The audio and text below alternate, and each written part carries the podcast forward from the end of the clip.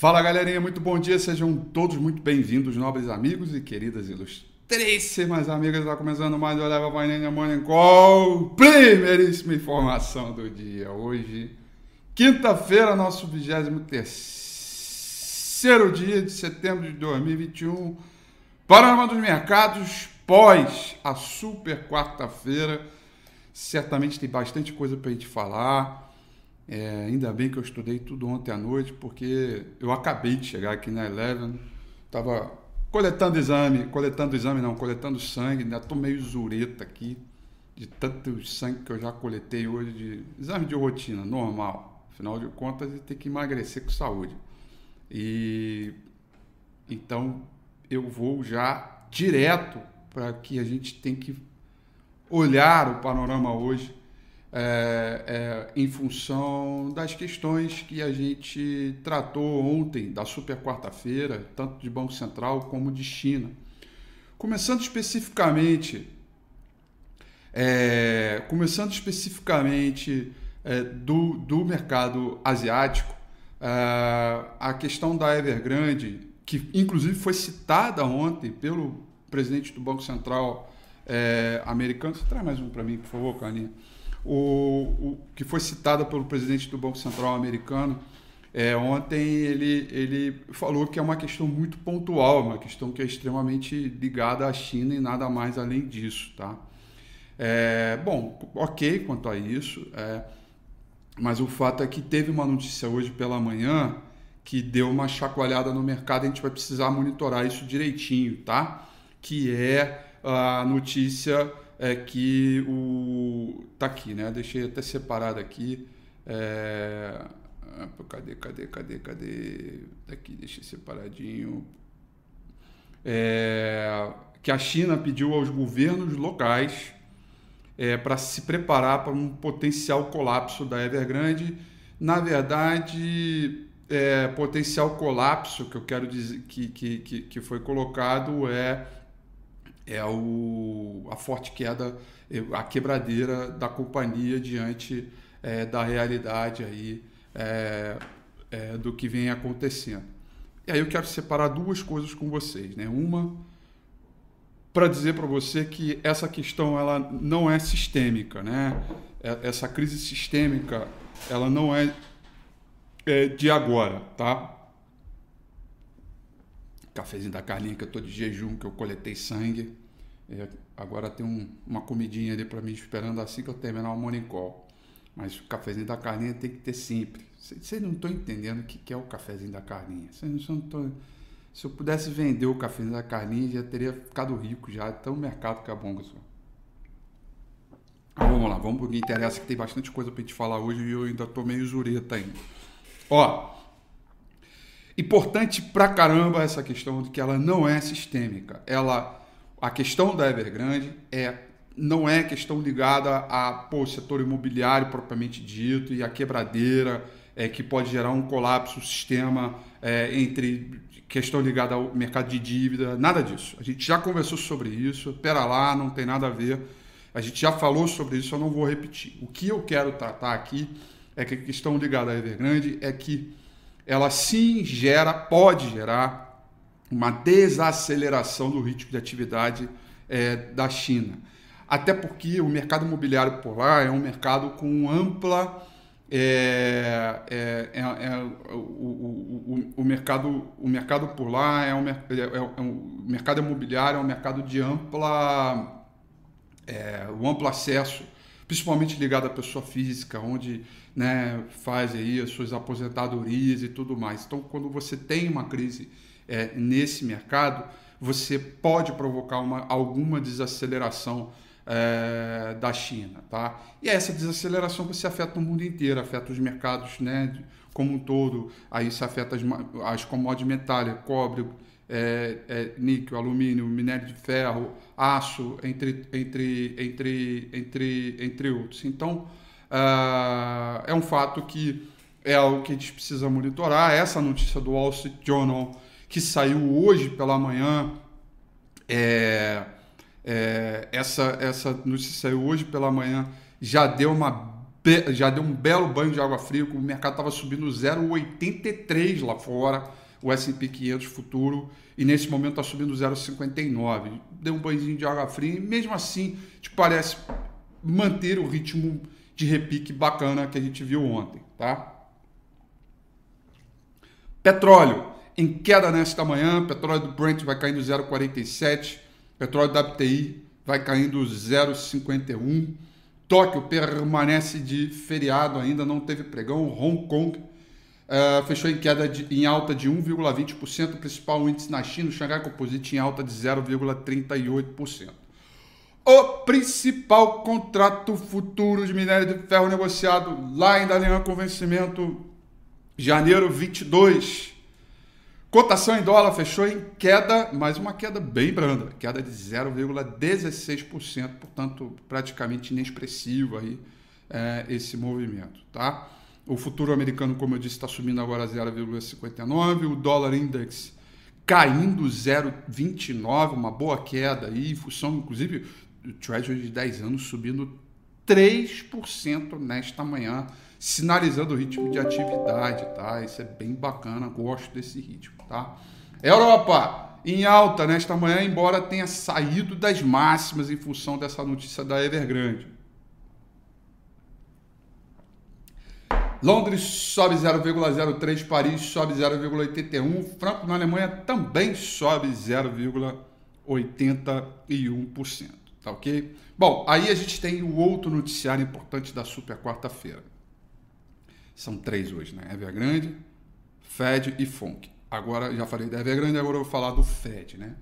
Ontem, o Comitê de Política Monetária do Banco Central americano manteve a taxa de juros no seu, na sua banda entre 0 e 0,25. E aí, conforme esperávamos, pô, eu tô, tô, tô modéstia, tô ficando craque com essa leitura do, do Jay Powell, né? Jay Powell é, dizendo: olha, ele vai sinalizar, muito provavelmente vai dar um guidance sobre a questão ligada à retirada dos estímulos. Aí das duas, uma, né? Primeira coisa importante é que ele sinalizou que obrigatoriamente, é, é, quer dizer, ele sinalizou que uma coisa é o programa de retirada dos estímulos e outra coisa é a subida da taxa de juros. Ele deixou isso muito claro. Esse é o ponto número um. Ponto número dois que esta retirada de estímulo pode acontecer já na próxima reunião, que é 2 e 3 de novembro, 3 e 4, 2 e 3, alguma coisa assim, de novembro, bem no iníciozinho de novembro, tá? É, dia 2 de novembro é feriado, é uma terça, então é 3 de novembro. 2 e 3, é isso aí. 2 e 3, que eu estou lembrando aqui que eu. Atenção Brasília, eu vou estar em Brasília aí. É, ele sinalizou que pode começar ali, ou que na, na próxima reunião ele sinaliza. Ele falou isso. O outro ponto importante que eu achei relevante comentar aqui com vocês é que ele vê um ritmo de atividade bacana acontecendo e que mantém firme a ideia de que mesmo que haja um colapso aí nos semicondutores e a questão ligada à inflação, ela continua sendo temporária. E aí, em função dessa observação, cabe a gente aqui como analista entender que se ele já deu a direção da retirada dos estímulos, se esse guidance está ali colocado, significa que quanto mais fortes saírem os dados sobre a economia americana, agora o sinal pode vir reverso, pode vir contrário, né? Até outras reuniões, os sinais mais fortes sobre a economia americana faziam a bolsa subir. E os sinais mais fracos fazia também a bolsa subir, dizendo: ah, tem Banco Central fazendo estímulo, vamos embora, sobe tudo. Agora eu acho que é totalmente o inverso. Se sinais vierem muito fortes, opa, vai tirar estímulo e vai acelerar o estímulo mais rápido, né? É, bolsa cai. E se os dados vierem fracos, ó, tá vendo? Os dados estão fracos, bolsa cai. Então já, já temos um cenário de fraqueza. Lembrando, Primeiro a gente começa com market breadth, depois a gente começa com indicadores de momentum, depois a gente começa com divergências e finalmente a gente vai para indicadores de amplitude. É a sequência que a gente tem para detectar sinais de reversão de alta para baixa, de baixa para alta. Vem falando isso é, há algum tempo, né? É, e, e isso está acontecendo nos Estados Unidos. Mesmo com essa boa expectativa de abertura, a gente já vê sinais ali de enfraquecimento e que possa traduzir em sinais de reversão de tendência. Então a gente tem que ficar antenado é, sobre isso. E por fim, para finalizar ainda, Fed.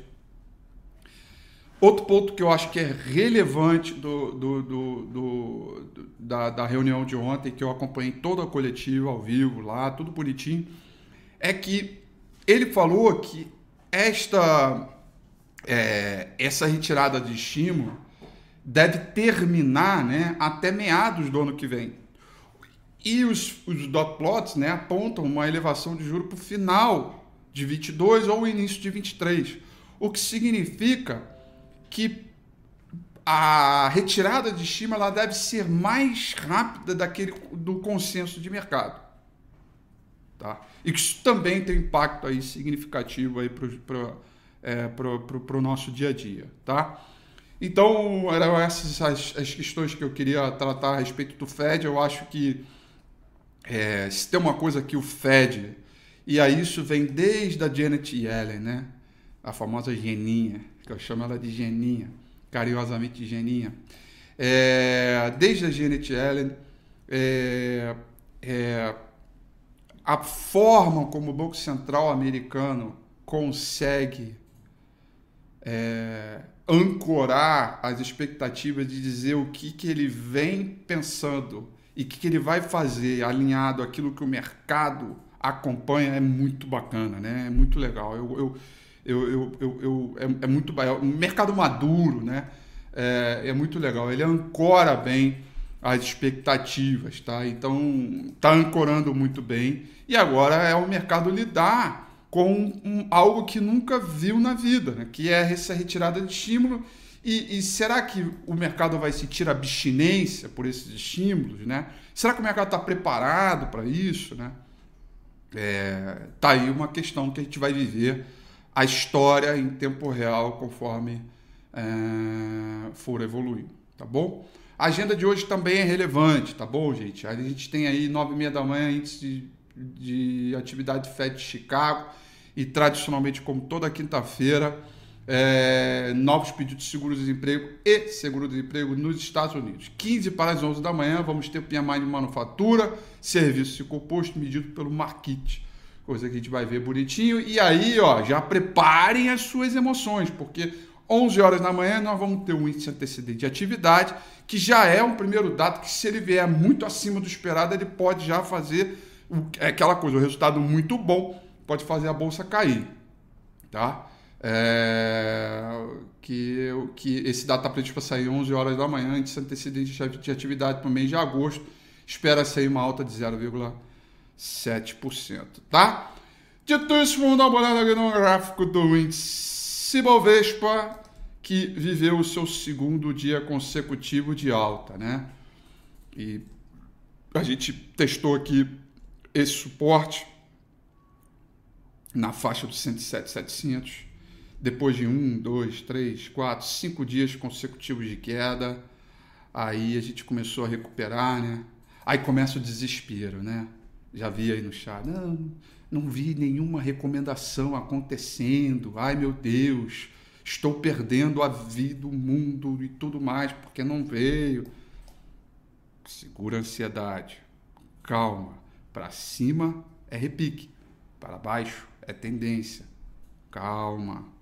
O mundo não vai acabar amanhã e você não vai perder é, as oportunidades porque você deixou de comprar dois dias, porque dois dias de alta. A gente tem um repique acontecendo, saldo de volume melhorando e o mercado tentando vir buscar aqui a região dos 13.700 pontos. Né? Ainda estamos muito afastados da média móvel 200 períodos. Há sinais de tendência de baixa continua aqui, sobretudo no gráfico semanal, né? É, a gente tem aqui, é, depois de três semanas seguidas de queda, um sinal de recuperação bacana, o que abre um precedente para a gente tentar buscar algum tipo de repique. Mas a tendência de baixa continua, né? E a gente está passando por um processo de alívio dos indicadores de venda, né? Então a gente continua ainda num processo de extremo rigor ligado à amplitude, a gente ainda está muito é, antenado às questões mais estruturais, questões macros, e claro, a tendência terciária e a tendência secundária são movimentos que fazem parte do nosso modelo de, de escolha é, de ativos. Né?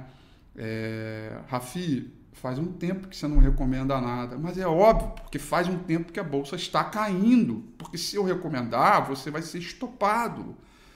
É tão óbvio quanto é, o próprio movimento de baixa, né? É, e evidentemente, a gente começar a acelerar a recomendada, não vai parar mais e vai começar a vender é, é, é, esperando né, o resultado nas massas. Então a gente precisa de um zigue-zague ascendente.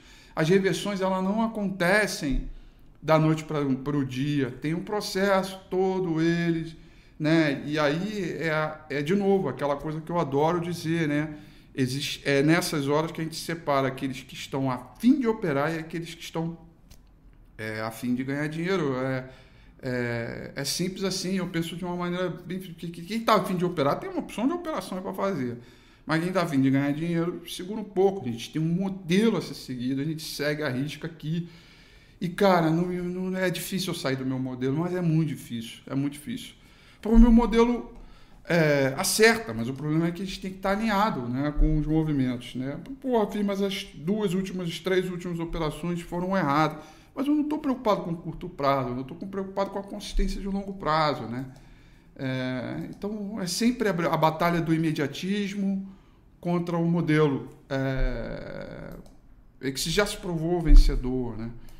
Então, um pouquinho mais de paciência, só mais um pouquinho, gente, só mais um pouquinho. Poxa, estou aqui nesse mercado há 20 anos, vivenciando isso com, né, quase que no cheiro, né? Calma, a gente chega lá, vai acelerar, fica tranquilo, tá? Vai ter muita operação para fazer, a outro, vamos explodir de solto swing trade, long short, e vai ter de tudo.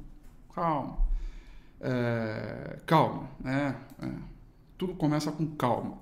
E aí depois a gente vai acelerando aos poucos, né? A gente tem um repique aqui bacana é, para o mercado acontecendo, ainda podemos zigue-zaguear para baixo, precisamos de um zigue-zague ascendente e, sobretudo, indicadores ligados à amplitude é, que é, estão ligados a, a, indicadores de tendência, que nesse momento ainda estão todos vendedores. Né? É, então a gente usa o pragmatismo para usar é, esse movimento no dia a dia. Tá bom? Galerinha, são essas, portanto, as informações para o nosso Morning Call de hoje, tá? Jay Powell. É... Ah, Copom, Copom, Copom. Foi mal, foi mal, foi mal. Já esqueci do Copom. Vamos lá. Copom, galera. É... Já ia encerrar o Morning Call sem falar do Copom. Banco Central Brasileiro subiu a taxa de juros em 1%, amplamente previsto pelo mercado. É... E o comentário é, foi muito dividido, né? Alguns acharam o comentário mais doves e outros mais rocks, né? Porque ele contratou mais uma alta de 1%, né? E isso está muito no preço, até porque as curvas de juros, se você olhar no geral, ela toda empinou há um tempo atrás, o mercado estressou, até falei dos prés no domingo passado e no retrasado, no domingo com o Rafi. Temos uma situação em que volto a dizer, isso eu já disse na reunião passada, já falando dessa, né? Temos uma situação é, que, isso é uma minha avaliação, que as expectativas em relação à inflação e ao comportamento de preços de mercado, elas já estão um pouco mais sincronizadas com o movimento. Quer dizer, o mercado já antecipou, já foi mais na frente. É, e o que o, e o, que o, o, o, o Banco Central está fazendo é indo na direção do que ele apontou de elevação de juros para o controle de inflação. Mas o mercado, esse grande senhor mercado, ele já vai muito na frente. Na minha opinião, tem muita coisa já em termos de juros já no preço. Tá? E o que me remete a olhar o setor imobiliário com muito carinho. Tá? Rafi, mas subiu a taxa de juros, não é ruim para o setor imobiliário. É ruim, mas já foi ruim. Agora já não acho que é bom mesmo subindo taxa de juros. E a gente já mostrou no domingo passado a reversão acontecendo. Quer dizer, a reversão não. A reversão, a média acontecendo no setor imobiliário. Então, acho que vale uma atençãozinha especial é, a esse segmento, tá? É, então, é, e aí os comentários um pouco divididos, né, em termos de Banco Central, o que para mim já é um bom sinal no sentido de que a gente já pode olhar 2022 com alguma previsibilidade. Tá? Com alguma previsibilidade. É, e aí a gente começa a olhar aquele indicador que a gente fez de, de preço sobre que a gente fez não que é do Cadu né de preço sobre lucro com um pouco mais de carinho e buscar as grandes assimetrias para as porradas gigantescas de 2022 né? já pensando agora né então a gente tem que estruturar isso dentro de um modelo e entender como é que a gente vai funcionar tá são essas aí as minhas declarações a respeito do Copom é, que saiu ontem também da super quarta-feira tá bom Agora sim, são essas as informações para o nosso Morning Call de hoje. Eu desejo a vocês uma excelente quinta-feira, saudações rubro-negras. Eu não ia deixar de falar isso com vocês. Um beijo, um grande abraço e amanhã, às 8h35 em ponto, a gente está de volta. Beijo, tchau.